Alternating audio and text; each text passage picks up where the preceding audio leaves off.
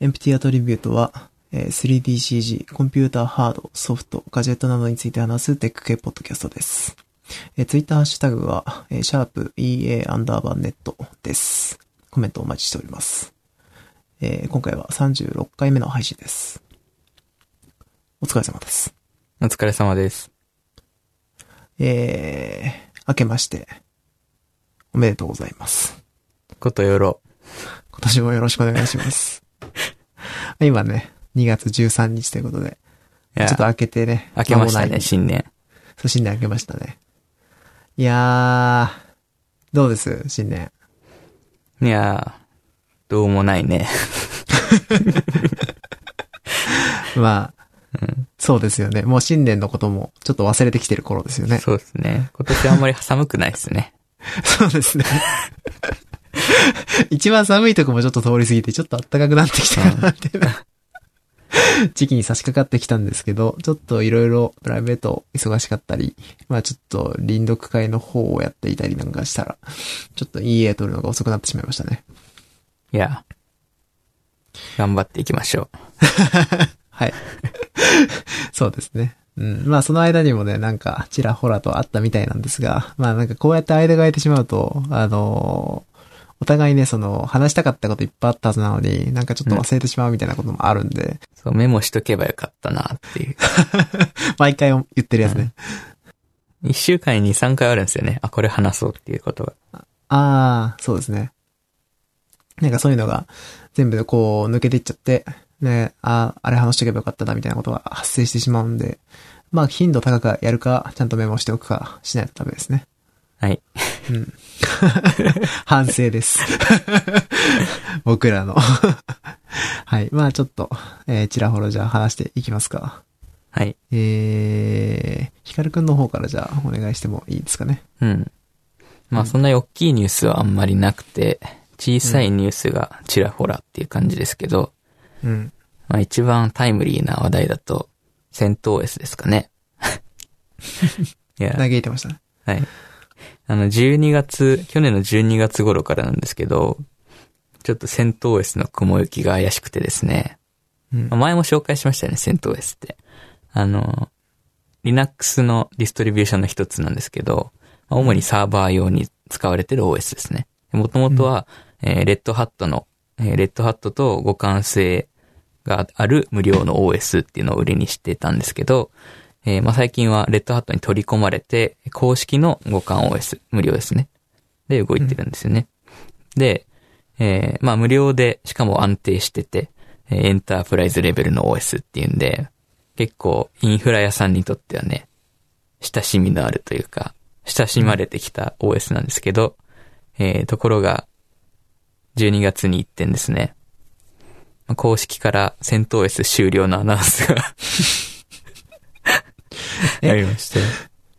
具体的には、まあ正確に言うと、はい。今、新しいのが戦闘 S8 っていうやつなんですけど、はいえーそれのサポートを、えー今年の末までとして、で今後の開発は戦闘 S ストリームっていう、えーうんものがあるんですけど、それに一本化しますっていうものですね。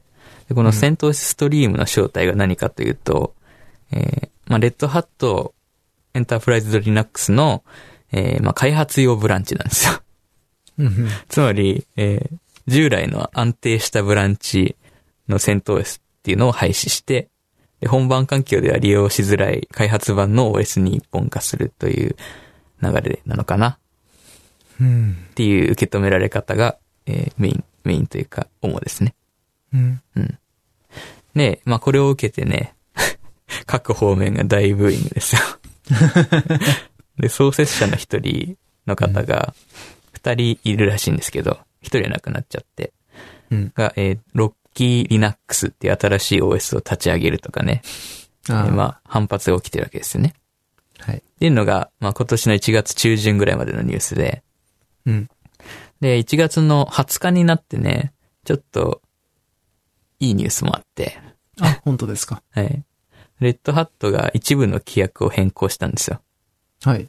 レッドハットエンタープライズドリナックスっていうその有料の OS があるんですけど、えそれの、えーデベロッパープログラムっていうのがもともとあって、もともとはこれは1台のマシン、その企業で1台のマシンに、その開発用に入れていいですよっていう無料で、うん。ものだったんですけど、えー最大16 16台のマシンで、えーまあ無料で使っていいですよっていう風に変わって、しかもこれは、えーまあクラウドとか、あとは、その、本番環境でも利用していいっていう。なるほど。うん。なんで、まあ双方とか、中規模のユーザーにとっては朗報ですね。うん。とはいえね、まあ今後どうなるかわかんないじゃないですか。なんか今回みたいに、また突然方針変更されるかもしれないみたいのがあるんで、そうですね。あ怖いなっていうところもありつつ、でもこれを使うしかないのかなっていうところもありつつ、っていう感じですかね。うん。レッドハット側としては、やっぱ、セント OS じゃなくて、その優勝のその、きちんとしたレッドハットの方を作ってほしいっていうことなんですか、いやどうなんですかね。ただ、うん、このセント OS を使ってるから、じゃあ本番環境はレッドハット使おうっていう、普段セント OS 使ってるからっうん。ていう人は多いと思うんですよね。ああ、レッドハットとセント OS って、まあ、ほぼほぼ一緒なんで、まあ、優勝の、その、機能がなかったりとかはしますけど、うーん。セント OS だとね。じゃあその、うん。レッドハットを使うメリットっていうのは、その優勝でのみ公開されてる機能とかが使いたいから使うぐらいの感じのものっていうあとサポートがあるんで。で、ああ、なるほど。そこは大きいですね。その本番環境、すごい大規模な環境では、やっぱり、その、止まっちゃいけないし、そうですよね。うん。まあ、ちょっと、そうですね。あんまり良くなさそうに聞こえますね。うん。うん。どうなるんだろうって感じ。はい。なるほど。今、どうなるんだろうっていうところですね。そうですね。はい。まあ、いろいろ動きが、慌ただしい動きがあるんで、今後も要注目っていう感じではありますね。はい。じゃあ、あとは、次。えー、次、えー、まあ、これは小話的な話題ですけど、うん。GForce Now を使ってみました。いやー、どうですか？あの、まあ、Mac メイン機にして、はい。一番不便だったのがゲームやるときだったんですね。まあ、そもそもあんまり PC でゲームやんないんですけど、うん。まあ、オンライン飲み会とかでたまにみんなで集まってやるとかう、ん。まあ、それぐらいなんですけどね。まあ、そういう時にやっぱり Windows 欲しいなって思うことがあって、はい。ただそれ以外ではもう使用しないみたいな Windows は逆に言うとね。っていうことで、まあ、GeForce Now 使ってみたっていうことなんですけど、GeForce Now っていうのは、えっ、と、ストリーミングゲームサービスですよね。そうですね。クラウドゲーミングっていうのかな、そうそう。あのー、な、なに、何ディアだっけ？スステイディアとか、ステイディア。アマゾンのルテイが出なかっナ、なんだっけ？ルナなんとかとか。た。な、なんと、みたいな。まあ、日本にはないね。日本で使えるクラウドゲーミングって言ったら、やっぱり GeForce Now なのかな、はい。そうですね。ソフトバンクとかがやってるんでしたっけ？そうそう。で、そもともとはソフトバンクだけだったんですけど、最近調べたら au もやってて、うんで、たまたま自分は au ユーザーなんで、うん。で、その月額、最初の月無料だったこともあって、まあ使ってみたんですけど、うん。まあ、結構使いやすいというか、いい感じですね。実装自体は結構アナログな感じで、あの、まあ、クラウド上で Windows が動いてるみたいな。で、その中で、えー Steam にログインして、うんで、自分が持ってるゲームをプレイするみたいなね、うん。うん。感じなんですけど、まあ、Apex ちょっとやったんですが、はい。まあ、FPS なんでね、そのレイテンシが気になるゲームではあるんですけど、まあ、はい素人がやるには十分かなっていう感じですね。気になる人は気になると思うんですけど、自分はあんまり気にならない人なんで、うん。まあ、これで当分 Windows はいらない。あ結論、そうなっちゃいました。うんまだどうせなら、そのゲームだけじゃなくて、そのまま Windows として動いてほしかったんですけどね。ああ、それ、なんか別に理論上一緒ですけどね。うんまあ、まあそ、そういうわけにもいかないでしょうね。うんそれできちゃうと、まあ、ああらゆる問題がありそうですけど。まあそうですね。うん。うん。なるほど。はい。まあ、なんかそういうサービスがなかなかないんですよね。その、クラウド Windows みたいな。うんクラウド Windows ってなんで、うん。まあ確かにできてもおかしくなさそうでよく考えてみたら。うん。うん。まあ、クラウドの VDI みたいなね。仮想デスクトップ的なサービスが、なかなかいいのがないので。なんかあれらしいですよ。でも、マイクロソフトがやろうとしてるらしいですね。あ、噂ですすけ。ど。でもそれが、それこそなんかその、えー、GeForce Now みたいに月額とかでできるんだったら、簡易的にこう、あの、サーバー扱いというか、その、サーバーというか、なんていうんですか、えーレンダリングのその、なんていうんですか、そういうの、えっ、と、別でパ渡して、そこでやっといてもらうみたいな。うん、うん。あのレンダリングサーバーとか。レンダリングサーバー扱いというか、そういうので簡易的にできたりするんで、めちゃくちゃ便利ですけどね。うん。うん。まあ、料金形態によりますね。そうですね。だから、GeForce Now ぐらいの手軽さでできるんだったらっていうそうですね。感じですけど。うん。まあでも使ってるパワー自体はね、うん。そうそう違わないような気もするんで、はい。そういうのとく比べてゲームを動かすってなるなればですうんうね。んうん。まあ、Mac ユーザーとか、あとは、まあ、企業によってはいいですよね。企業に、うんその、例えば、なんだろう。い自宅のマシンから、その企業のクラウドにある VDI にログインして、そこで仕事をするとか。そうですね。今のリモートうん時代に輝きそうな感じですよね。まあ、そういうのが出てくるといいですね。うん。まあセキュリティ的な面とかいろいろ難しいことはうんあるんでしょうけど。まあでもそれをマイクロソフトがやってくれるんだったらうん信頼性も高そうですね。はい。っていうのと、あとは気になる話だと、ラズベリーパイピコっていうのが発売されたんですよね。ちっちゃいんですか？ちっちゃいっす。えへーー、どれぐらいって言ったらいいんだろう。多分ね、見たこと、実際実物見たわけじゃないからあれだけど、なんか、あ手のひらサイズ。ズですね。手のひらというかもう指サイズ。1センチかける3センチみたいな、そんな感じのオーダーだと思うんですけど。指2本ぐらいの多分感じですね。そうですね。はい。で、これが、安っ。そうそうそう、安いんですよ。まあ、ラズベリーパイといえば、デバイス好きに愛される、はい あ。の、なんて言うんだ？あの、シングルボードコンピューター。はいあ。の一枚のちっちゃい板の上にコンピューター全部乗ってるみたいなやつで、うん、で、中で Linux が動いてて、でこれを使って、まあ、サーバーにしたりとか、IoT の制御したりとか、まあ、使い手次第でいろんな用途がある夢のデバイスなんですけど、うん。これのね、あの、ちっちゃい版、ピコっていうのが出まして、でこれはうん、ラズベリーパイというよりは、どっちかというとマイコンに近い、うんその、アルディーノとかに近い製品なんですよね。で、うんアルディーノと比較すると、CPU の性能は高いんですよ、こっちのが。あの、はいラズベリーパイの方が。ですけど、まあ、Wi-Fi とか Bluetooth の機能はないので、まあ通信モジュールは持ってないので、独立で動作させる専用の用途。うんうん。で、まあ、さっきちょっと言ってましたけど、特筆すべきはお値段ですよね。はい。7なんと500円。安ー。すごいですね。うん。まワンコイン、ほぼワンコイン。あ導入にはいいですよね。CPU も結構早いし。うん。なんか Python で動かせるマイコンボードって書いてあるんで。ああ、そう、まあマイクロ Python ねか、多分 C とか C プラで動くみたいですね。なるほど。うん。いいですね。開発環境も手軽なんで、やりやすいと思います。これは普通に僕ちょっと興味ありますねう。ん。まあ IoT にはならないですね。。うーん。うん。インターネットオブにはならないかな。うん。ただの T。まあ普通のラズベリーパイはね、その辺全部ついてますからね。そうですね。うん。まあ、ラズベリーパイ、あの、OS が動いてるんで、うん。うん、IoT 用途だとちょっと高級すぎる感はあるんですけど、そんなに機能はいらないんで、まあ、それで言うと、あの、あれがいい、あアルディーノとかがいいんですけどね。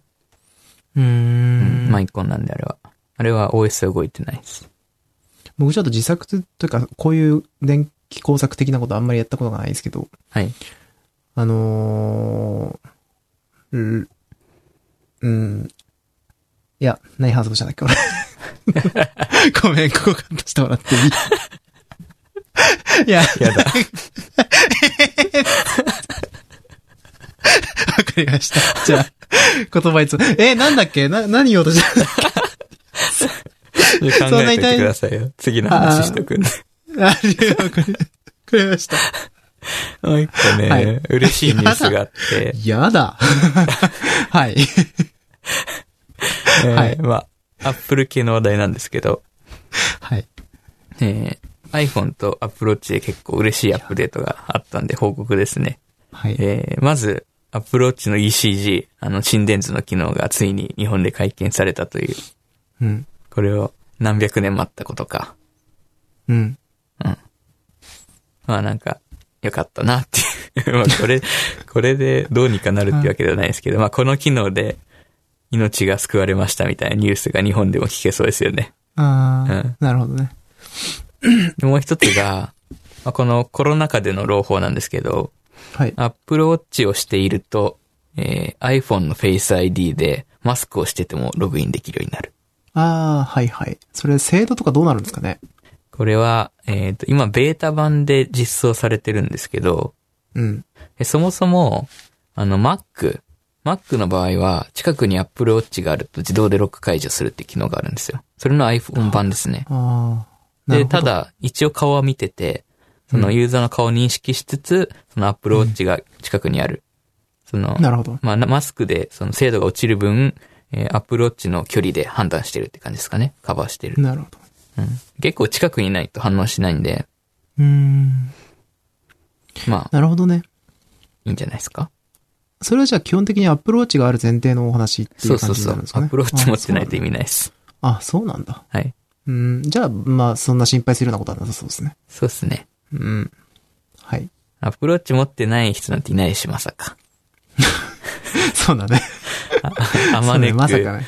あまねく人類は Apple Watch 持ってるはずなんで。誰しもが iOS ユーザーだと思ったら大間違いですよ。いやいやいや、あの、新しい機能で iOS じゃいうか iPhone 持ってなくても Apple Watch できるようになったんで、Android とかでもいけるってことですか？あ家族に iPhone ユーザーがいれば、その家族のデバイスで いやー。セットアップできるようになりました。ああ、なるほどね。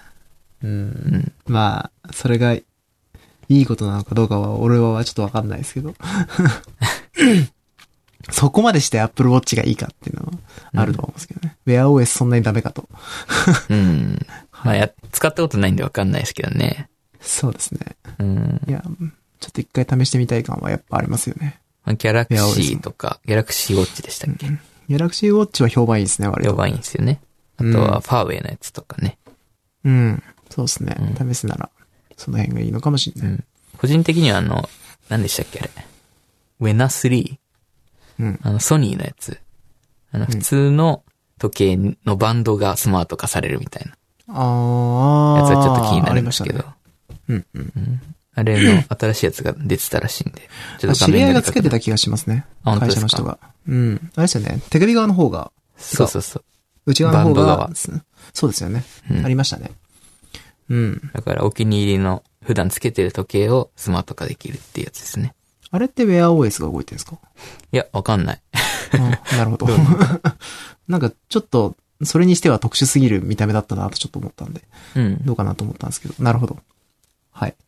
ちょっとあのー、アップルの話出てたんで、ついでになんですけど、はい。あのー、VR ゴーグルが、出てましたね。あれ本当なのかわかんないけいや、どね。わかんないっすよね。なんか、誰かが本当みたいなニュ誰かがースとして。噂から、その、画像にしたってやつなん、レンダリングしたってやつですね。あ、そうなんでよすか？くあるやつ。あ、そうなんだ。じゃあ、よかった。いや、ならよかったですって感じですね。はい。うんちょっと僕もニュース見てなかったんで、ちゃんと。あれですよねあ。超かっこいいやつですよね。そう、もうめちゃくちゃかっこいいですよね。あこれはかっこいいや、これは買わねえわ、と思いましたけど。いや、あれだったらちょっとさすがに泣いちゃいますよね。まあ、既存のやつよりは、マシかもしれないですけど。あれぐらいまあなんか付けやすいぐらいのな重量感のない感じだったら、まあ悪くはないんですけど、うんまあそれにしてもちょっとデザインがアップルっぽくなさすぎるんでびっくりしたんですけど、うんただ、この間のヘッドホンの直後だったから、まさかってちょっと思っちゃった。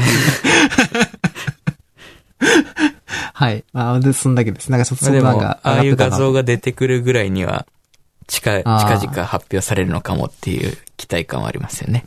うん確かに。まあその今までの流れ通り、うんあ、の、新しい技術が出てきて、それを Apple が発表して世間に、一般にそうですね。広まるみたいな流れで VR が広まったら熱いですね。うん。うん。はい。あとは、あれかな。雑談かな。なるほど。うん。じゃあ、僕の方、話そうか。あ、さっきのあれは？どれ？んラズベリーパイの時に言いかけたやつ。う んちょっとよくわかんないですね。じゃあ、アンリアルエンジンのは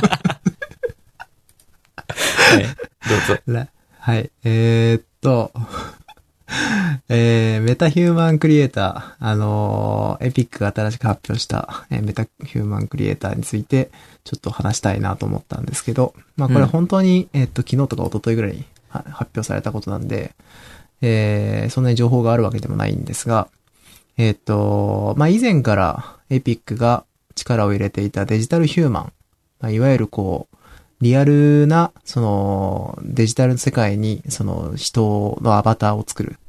でうんそれを、キャプチャーとかで動かすっていう技術ですね。うん。結構今流行ってますよね。そうですね。海外だと、まあ、早くはその中国とかでニュースキャスターがデジタルヒューマンになってたりとか。うん。なんか結 CM 構、CM でもありますもん、最近。あの、日本の。うんうん。そうですね。あと、電車の案内とか、そういうのに、えーこういう実際の人を使うんじゃなくて、まあ、こういう架空の人をアバターとして使うみたいなことが、やっぱり多くされてきていると思うんですけど、うん。まあ、アンリアルエンジンはそれに力を入れていて、まあ、結構前からそういう、えーデモムービーみたいなの流してたんですよね。で、今回発表されたのは、それのクラウドストリーミングアプリで、えーっと、デジタルヒューマンの作成から実際にセットアップするところまで、全部多分アプリケーション内で、えーやってくれるという恐ろしいサービス。で、おそらくエピックのことだから無料でできるんだろうといううん。感じですね。で、えーまあこちらなんですけど、まあ要は、えープロシージャル形式で、その人の顔とかをクリエイトしていくわけですよね。で、うんえっ、と、それを最終的にアンリアルエンジン上で、えー完璧にセットアップされている状態で出せるっていうところまで、えーツール内でできちゃうと。うん。で、アンリアルエンジンは最近そのコントロールリグっていう、えー、アニメーションをアンリアルエンジンで行うためのツールに力を入れていたので、えーこれを使って、えー、アンリアルエンジン内で操作しているっていうお話らしいです。で、今うんサンプルとかが出ているんですけど、そのサンプルを見る感じ、かなり複雑な、その、もうコントロールリグがすでについている状態になっていて、キャプチャーして、えーまあその、アンリアルエンジンが決めている規定通りにやっていけば、ある程度再現できる状態にななってい。るんじゃないかなという感じですね。で、まあもうちょっとで早期アクセスが始まるらしいんで、まあそうなったら、えー実際に見てみたいなっていう感じなんですけど、うん。まあなんか、ツイッターの反応とか見ている感じ、またエピックがいい感じに やってくれたなという感じのお話なんじゃないかなと。まあ今すごい需要が高いコンテンツでもあると思うんで、うん。まあさすがエピックって感じだし、うんうんちょっとエピック強すぎんよっていう感じですね。はい。今、実際に見たことあるのは、あの、キャラクタークリエイターってやつなんですけど、はい。キャラクタークリエイターのヘッドショットっていうプラグインがあって、おそれが、あの、写真を読み込むと自動で、その、うデジタルヒューマンを作ってくれるっていう。はい。で、あと微はい調整するといい感じになるっていうやつですね。それって写真っていうのはフォトグラメトリ的にいろんな角度から写真を撮るっていう一方向だけです。へえ、すごいですね。うん。まあ、ある程度はって感じですね。機械学習的にある程度その写真から人のどういうパーツであるっていうのを判断して、そうですね。それを 3D モデル化するみたいな感じです。うんうんで、それ、それにベタっとテクスチャー乗っけるみたいな感じですよね。うーん、まあ、あの、あくまでここで作ってる多分デジタルヒューマンっていうのは、まあ、ゲーム的とかそのリアルタイム的にそのカスタムしていくっていう形になると思うんで、まあその破綻のない形で、その、もともとエピックが切ってる仕様に合わせた、すごい綺麗な多分モデルになるんだと思うんですよね。うん。で、なんか、どうやらその、もともとこのメタヒューマンクリエイター自体は、えっと、いろんなところで使うことを想定しているみたいなんで、その、リアルタイム向けのモデルだったり、え映画向け、映像向けのモデルだったりみたいなのをいろいろ多分作作り分けられるんだと思います。おーうん。なのでおそらく今出てるようなそういうキャラクタークリエーション系のツールですよね。結構あると思うんですけど、うん。それ系の中では間違いなく最高品質のものになるんじゃないかなっていうのが今聞いている感じだと思うところですね。まあ、実際にちょっと、まあ期待ですね。そうですね。なんか、アンリアルエンジンのレンダリング性能が良すぎて、ちょっと雰囲気にごまかされる部分もあるんで、ちょっと、それが実際に見てみて、ああ、こんな感じか、になるかもしれないし、うん。うん、ちょっと見てみないとなーって感じですけど、期待ですね。はい。で、で、えー、あとは、ちょっと個人的に買ったものとかなんですけど、はい。えーまあ、うち、えっ、と、まあ、Google ホームをよく使っていて、あのーアシスタントですね。うん。で、えーまあ、ホームっていうか今ネストなのかなあのそうですねまあ、僕が持ってるのはホームなんで、えーホームミニを使っていたんですけど、えーたまに、えっ、と、アマゾンの、何でしたっけ？えっと、エコー、エコー、エコーを、えー使っているんですよ。まあだから二つ家にアシスタントが2個ある状態だったんですけど、まあこの度、えークローバっていう LINE が出してるうん。アシスタントを買ってみたっていう話ですね。うん。で、こちら今と家に届いて、ちょっと触ってたんですけど、まあ、えーこれのメリットっていうのが、えーまあ、僕が今回買ったのはクローバデスクっていうやつなんですけど、うん。これその、Google Nest のその MAX でしたっけ？あの画面がついてるやつあるじゃないですか。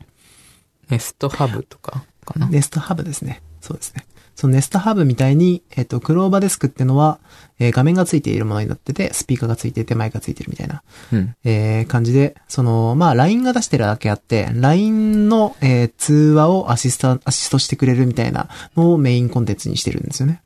うん。うんなので、えっ、と、まあ、んねえ、クローバーっつって、うん、な誰々に通話かけてって言うと、ウェイクワード言っちゃって大丈夫です。あー、いる？クローバー使ってる人あの、まあ、も申し訳ないです。はい。えー、もし、もしもいらっしゃったらちょっと申し訳ないんですけど、えー、その、クローバーって言うと、まあ、で、誰々にかけてって言うと LINE をかけてくれるっていうサービスですね。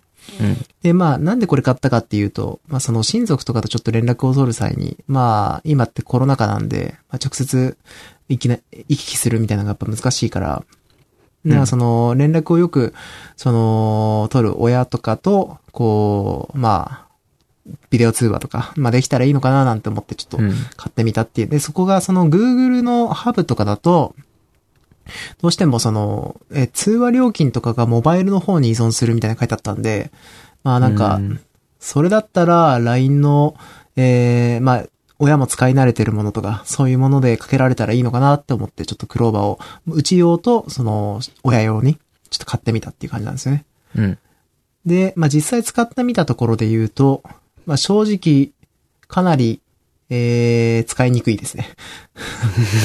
あそうんクロー、クローバー自体も、やっぱりその Google と同じクオリティで、その、聞く、聞いても反応返してくんないというか、あ その、なんか、えー用意されてるそもそも選択肢が少ない感じがするというか、ーうん。なんか、Google って直感的にこう聞いたら教えてくれるかなって思う言葉言うと大概教えてくれるじゃないですか。はい。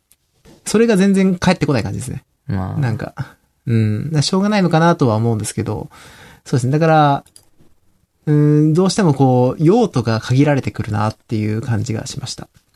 でまあなんか料理の時に画面見たりとかできるのかなとかもちょっと思ってたんですけど、うん。言葉で操作するっていうのがすごくめんどくさい上に、えっと、画面タッチパネルになってるのになぜかその料理のやつとか説明してる時にタッチしても次に行ったりできないんですよね。言葉でしかせ操作できないんですよ。みたいなこともあって、ユーザビリティもあんまり良くないなっていうのは個人的には思っていまして、うん。まあ、LINE で通話かける云々周りはさすがによくできてるんですけど、うん。うん。まあそれ以外の部分に関してはあんまり期待しない方がいいかなっていうのが今のとこ見てる感じですね。なるほど。で一応 YouTube 再生とかもできるんですけど、まあ、結構それもなんか独自の OS っぽい、OS じゃねえや、えっと、ブラウザっぽい感じのやつで、なんか正直使い勝手がいい感じではないんで、うん。なんかあんまりだなっていう感じではあります。まあでも、値段がまあ手頃で、うん。えー、6000円ぐらいで買えちゃうんですよね、クローバーデスク今。安いですね。うん、まあ、出たのがそもそも結構前なのかもしれないですけど、あの、6000円ぐらいで画面付きのまあアシスタントって考えると、まあそんなにコスパ自体は悪くないのかな。で、LINE もこうかけてて、ビデオ通話よくするっていうんだったら、まあ贈り物とかにはいいのかななんてのはちょっと思いました。うん。うん。はい。っていう感じです。なるほど。うん。うちには今、3種類のアシスタントがいるんで。そうですね。値段は安いですね、確かに。そうですね。もともとなんかでも、ね、もともと値段表記見たら2万いくらと書いてあったんで、売れなくて下がったのかなっていう。か下が、下がりすぎでしょ。わかんないですけど。まあなんかちょっと、はい、気になっても。エコまあ普通にーとか、ダメなんですか？エコー。エコーもなんか似たような感じだったような気がするんですけどうんそう、なんだうん、まあそもそも、そうですよね。LINE がだってアシスタント出してるのに LINE を使えるようにはしないよなっていう感じですよね。だから LINE, を使うなら、どうしてもクローバーになるのかなってちょっと思ってましたね。まああと、単純に個人的にクローバーを試してみたかったっていうのもあ 興味で、ちょっとや書いちゃいましたっていう感じですね。なるほど。はい。あとは、えー、サウンドバー買いました。やった。結構遅くなったんですけどね。テレビ買ってからもう何年か経ってるんですけど、うん。あのーまあ、テレビ自体、テレビの、えー、音質はそんなにいいものじゃ当たり前ですけど、そんなにいいものじゃなかったんで、LG のやつ。うん。で、まあ前々からそのサウンドバー的なものがあったらいいのにね、なんて話をしてて。で、えーこの度、ヤマハのサウンドバー、えー YAS209B ってやつを買ってみたんですけど、うん。なんか、慣れてたんで、もともとテレビの音で。うん。あ、こんなに違うもんかって感じですね。ですよね。うん。なんか気持ちいいですね、やっぱり。こう、音質がいいと。うん。うん。なんか純粋に、あ、良くなったなっていう感じの感想しかあんまり抱けないんですけど、えっ、と、まあ単純にこう、音の、まあ特に低音周りがすごいしっかりしたんで、映画とか見てるときはやっぱ良くなったなって感じですね。ウーファーもちゃんとついてるやつで、うん。うん。あの、低音もちゃんと拾ってくれてるんで、今は、あの、猫の定位置になってますね、ウーファーの上が。うんそこを、低音出てるのに気にならないのかなと思うんですけど。確かに。はい。猫がその上にずっと居座ってます。ウーファーは怖くてつけらんないですね。あ、そうなんですか？な何で？マンションなんで。ああ、そうか。まあ、今も、あの、坊主のやつなんですけど、はい。普通に見てると、あの、なんて言うんですかね。あの、床が揺れるんですよ。ああ、はいはいはい。それでウーファーつけたらどうなっちゃうんだろうと思って。わかる。なんかちょっとこう、猫とか怖がらしちゃうかなと思って、音絞っちゃいますもん。その、響きが良すぎてというか。うんうん。っていうのが、確かに感じますね。うん。ただ、たまに、なんか、普段は、テレビつけると自動的に一緒にくっついて、ついてる気がするんですけど、うん。うん。ああの、なんかちょいちょいこう、接続切れてて、あなんか、音質悪いなって感じで、つけたらやっぱ切れてたみたいな感じになりがちなんで、ー。うん。まあちょっとそこが気になるかなぐらいですね。うん今のでもまあ全然いい感じです。でなるほど。まあこういうサウンドバーとかをつけてみたいのが、えークイーンズ・ギャンビットなんですけど、この話は 雑談になるんで、いいですか雑談に行っても。いいですよ。はい。じゃあ僕の方の雑談から、うん。ちょっとやっちゃいますね。えっと、そう、あの、クイーンズ・ギャンビット。まあ、前に、ヒカルくんには個人的に言ってたかもしれないですけど、うん。見ました？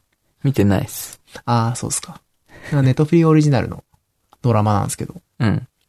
まあ、海外のドラマで、あのーチェスで成り上がっていく女の子の話ですね。孤児の女の子の話。で、まあなんかそれがね、まあとにかくめちゃくちゃ面白くて、で、絵的にもすごく美しいというか、めちゃくちゃいい感じだったんで、これはまあ皆さんに見ていただきたいな。まあ見てる人も多いと思うんですけど、あのーおすすめですっていう感じですね。うん。あのーチェス、打てます？ないです。ああ、やったことがない。あうん。あ。だから僕は、チェス、すごい中途半端にというか別に全然こう、やり込んでるわけじゃないですけど、ちょっと打てる程度で、まあ正直全然詳しくないんですけど、役とかは。うん。それでも全然楽しめる。まあ、ヒカルの語的な、そのルール分かってないけど。読みました？え？なんですか？ヒカル？あ、いや。絶対、あれでしょ。昔言われてたでしょ、それ見たことないっていうね、しかも。5とか得意なのって言われなかったですか 流行ってた時すごかったですもんね。そうですね。うん。光の号的な、まあ熱さがありますね。あの、少年漫画的熱さもあって、うん。で、特にこう、主演女優さんの、とにかくこう、なんですか、見た目のパワーが強くてですね。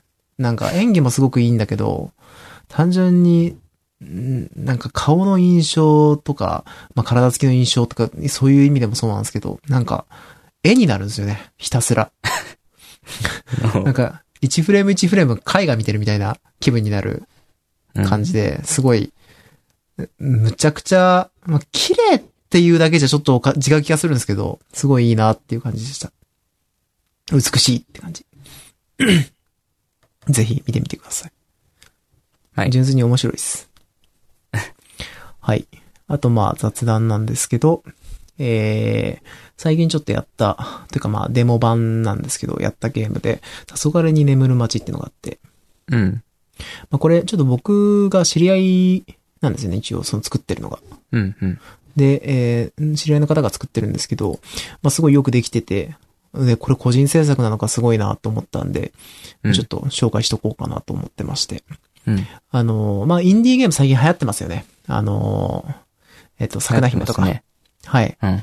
あのーハイクオリティなインディーゲームが結構見られるようになってきて、まあいい傾向なのかなと思うんですけど、まあその、それに拍車をかけるようにというか、その、黄昏に眠る街っていう新しいそのインディーゲームを開発してるディベロッパーの方がいらっしゃって、で、それが見た目、すごい雰囲気がいいゲームになってるんで、うん。まあ、おすすめで、もともとその背景のアーティストさんというか、その、よく背景の絵とかを、まあコミケとかで描かれてたりする方で、うん。まあすごい、むちゃくちゃ、ん映画うまいっていうの、なんかすごい、なんか、あれなんですけど、あの、やっぱいいんですよ。その、その背景の良さみたいなのが、そのまま 3D ゲームになってる感じで、あの、ただ歩いてるだけで楽しい系のゲームですね。確かに。はい美しいですね。そうですね。なんか、ゲーム的にはおそらく個人でやってるっていうのもあって、シンプルな、えっと、作りで作ってるんだなというのは、やっぱりわかるんですけど、それ、でも、それでできる表現っていうのをいろいろ試してるなっていうのがあって、面白いなって思ってました。うん。うん。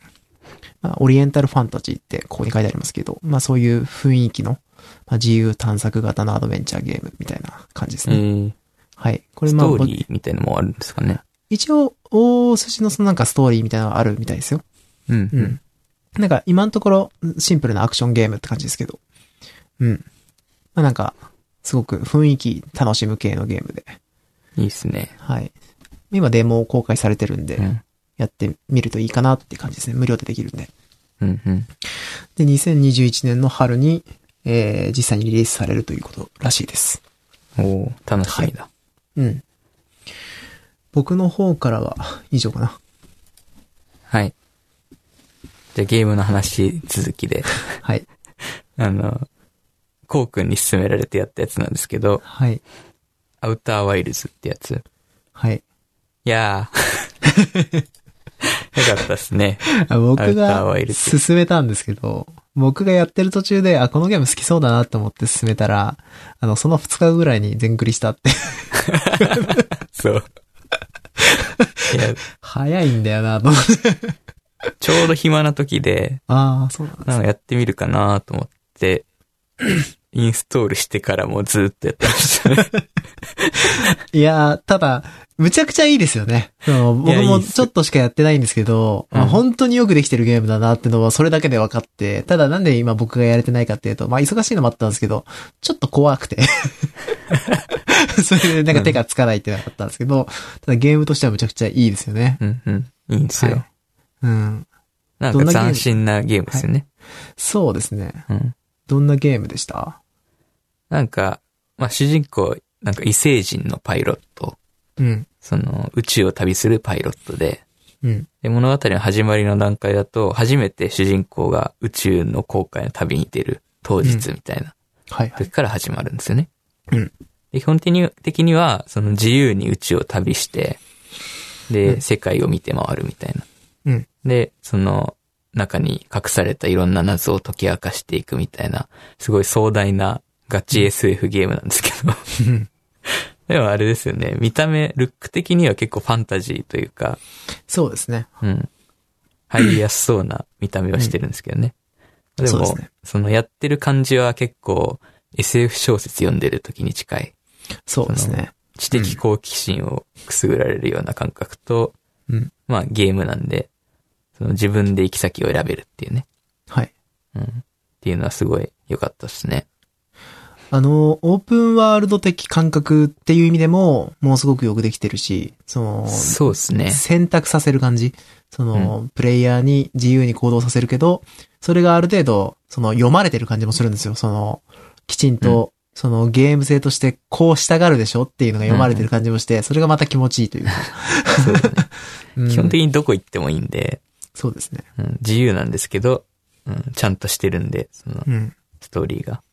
うんうん。いや、素晴らしい。いや、素晴らしいですね、これは。いや、だからすごい大絶賛が返ってきたんで、ああ、進めてよかったなって感じでこれもしたけど。インディーゲームなんですよね。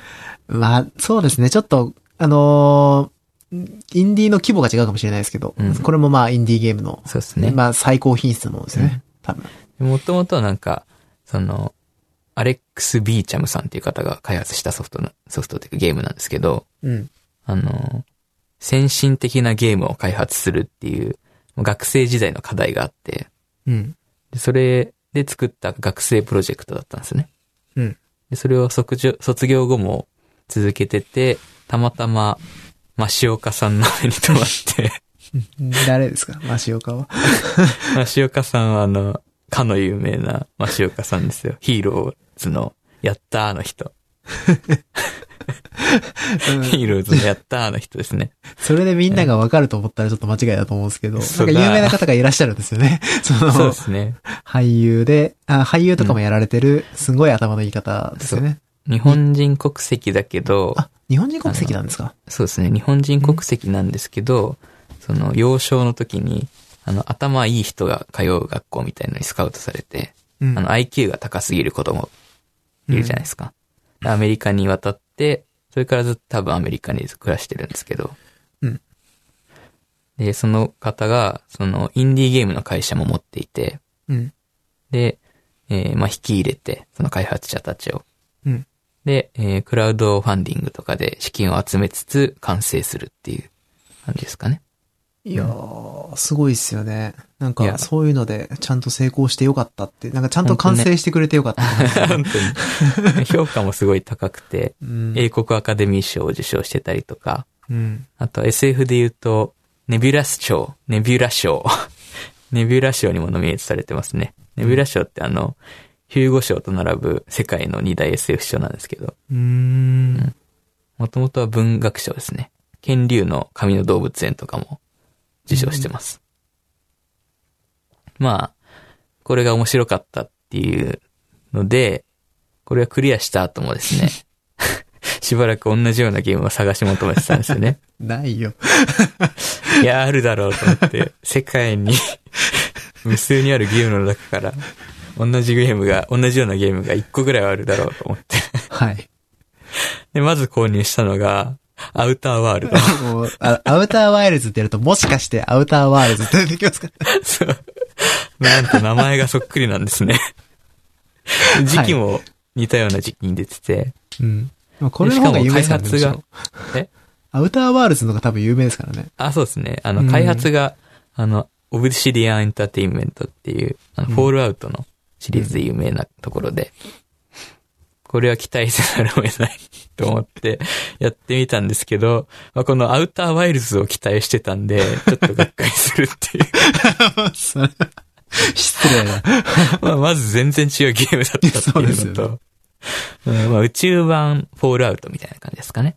はいはい。うんまあ、ゲーム自体は最後まで飽きずにプレイできたんですけど、フォールアウト好きですもんね、結構。そうですね。うん。ただ日本語版の完成度がちょっといまいちな感じはしましたかね。吹き替えないし、えーフォントが読みづらいし、うん日本語の訳もあんまり好きじゃなかったんで、うんいまいち没入ししきれなかったっていう感じはありましたね。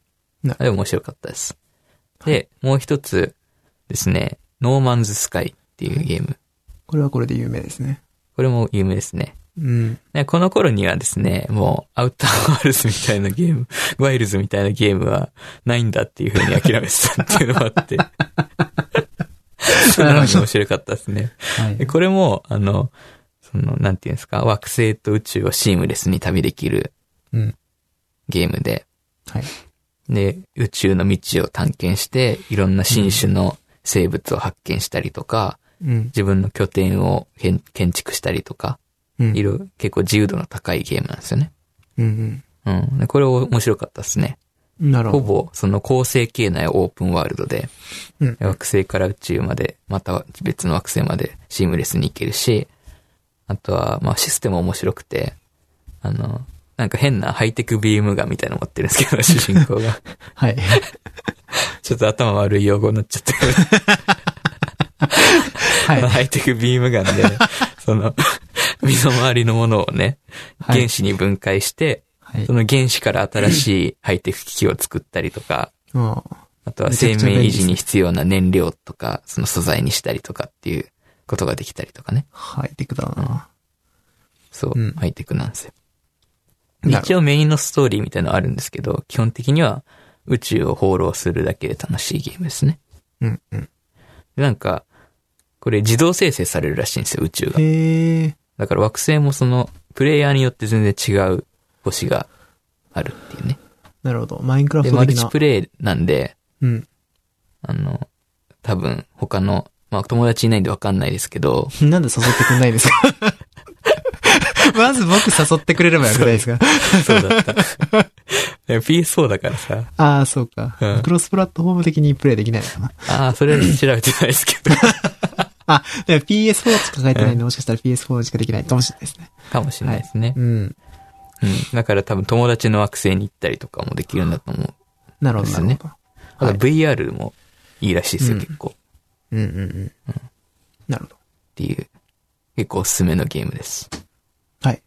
まあでも、今世紀一番は、アウターワイルズかな。今のところは。あのーこれもう何百回言うんだこいつって感じだと思うんですけど、あのーそういう感覚で言うと、僕がアウターワイルズに持った感覚にちょっと近かったのはポータルです。あー、そう、うんなんか、あれですよね。アウターワイルズの説明文とか見ると、あの、ポータル以来の名作みたいな結構はいはい紹介されてるんで、そうなんだ。なるほど。うん。あの、ポータルは、なんか、あれ、ゲーム性に注目されがちだけど、うんあの、むちゃくちゃ物語がいいんで、でそれがこう、SF 的に面白いっていうのも多分感覚としてはあると思います。なんで。ぜひ、ポータルはプレイしてみてほしいですね。うん。うん。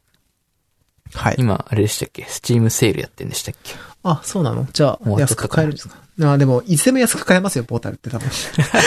そうなんですけどね。うんあ、でもあれだな。PS4 でやりたいな。あ、ないのか。ああれでできんじゃない？でも、あの、GeForce Now でできんじゃないの？うん、まあできますけどね。はい。GeForce Now って、PlayStation 4を通してとかできるんですか？あ、それはできないあ、そうなんだと。いうか、あ、できるのかな？やろうと思えば、できるのかな？他のアプリがあればできると思うんですけど。なるほど。うん。はい。今回ゲーム多かったですね。多かったっすね。まあ、そのアウターワイルズつながりでハマったゲームなんですけど。そうですか。うん、はい。いやー、アウターワイルズみたいなゲームがあったら教えてください。はい、わかりました。なかなかね、ないと思うんですけど。これアウターワイルズにそっくりだよ、みたいな。いや、それいいの？それでいいの？まあ一番いいのはアウターワイルズ2が出てくれることなんじゃないですかね。ね。また別のストーリーと別の世界でね、やってほしいそうでね。ですすね。うん。はい。で、えーっと、本ですね。SF 小説。今週の、今週のじゃないか、今回の F 小説は、日本 SF の臨界点、回帰編ですね。前回、あの、恋愛編を、前回じゃないか、前々前回か前々回か、わかんないですけど、はい。恋愛編の方を紹介したんですけど、うんそれの、えーペアで発行されてる回帰編の方です。うん。ハンナ・レンサーが編集してる、あれですね。あの、日本 SF のアンソロジー、いろんな作者の小説を集めたやつで。うん。まあ個人的には恋愛編よりも怪奇編の方が良かったですね。うん。うん。やっぱり外れはなかったです。そして、ああ、前回もうんそうだったけどってことですね。そうですね。外れはないですね。どれぐらい外れがないかっていうと、テッド・チャンレベルで外れがないですね。ああ、そういうレベルで。あ、そまあ、基本的に、ただ、まあなんか、いい意味で頭のおかしい小説が多かったんですけど、最初から頭おかしくて笑っちゃったんですけどね。個人的には、えー、あ、ボーイミーツ、あ、ガールだったかな。うんってやつが好きでした。まあ全部読みやすいんで、おすすめです。わかりました。うん。表紙は割とポップな感じのそうですね。感じですけど。まあ同じ 2D のイラストですね。うん、手に取りやすい感じの。うん。うーん、なるほどね。いいですね。読んでみます。っていう感じかな。まあもう一冊紹介したいけど、取っとこうかな。わかりました。次回はなるべく早めにじゃあちょっと撮りましょそう、だからこのゲームをやってから結構エンターテインメントをね、摂取してるんですよ。心が揺らいでしまった。最近そうか、うんそういうのを求めてしまったんですね。最近技術書ばっか読んでたんでね、うーん。そろそろ SF 小説読みたいなと思ってたところだったんで。ああ、いいですね。じゃあ、今、SF 小説、摂取時期だ。そうですね。なるほど。うんそんなとこですか？まあ話そんなところかな。話してないことはないですか？大丈夫ですか？えー、ないかな。?OK。じゃあ、えー、今回は。ちょっと短いですけどね。あ、本当ですか？そう、そうかな。50分ぐらいか。あ、そんなに短かった。結構話してたイメージだったんですけど、そうでもないか。うん。わかりました。じゃあ、えー、短いですけど、また次回早めにやるんで、えーはい今回はこの辺で。はい、お疲れ様でした。お疲れ様でした。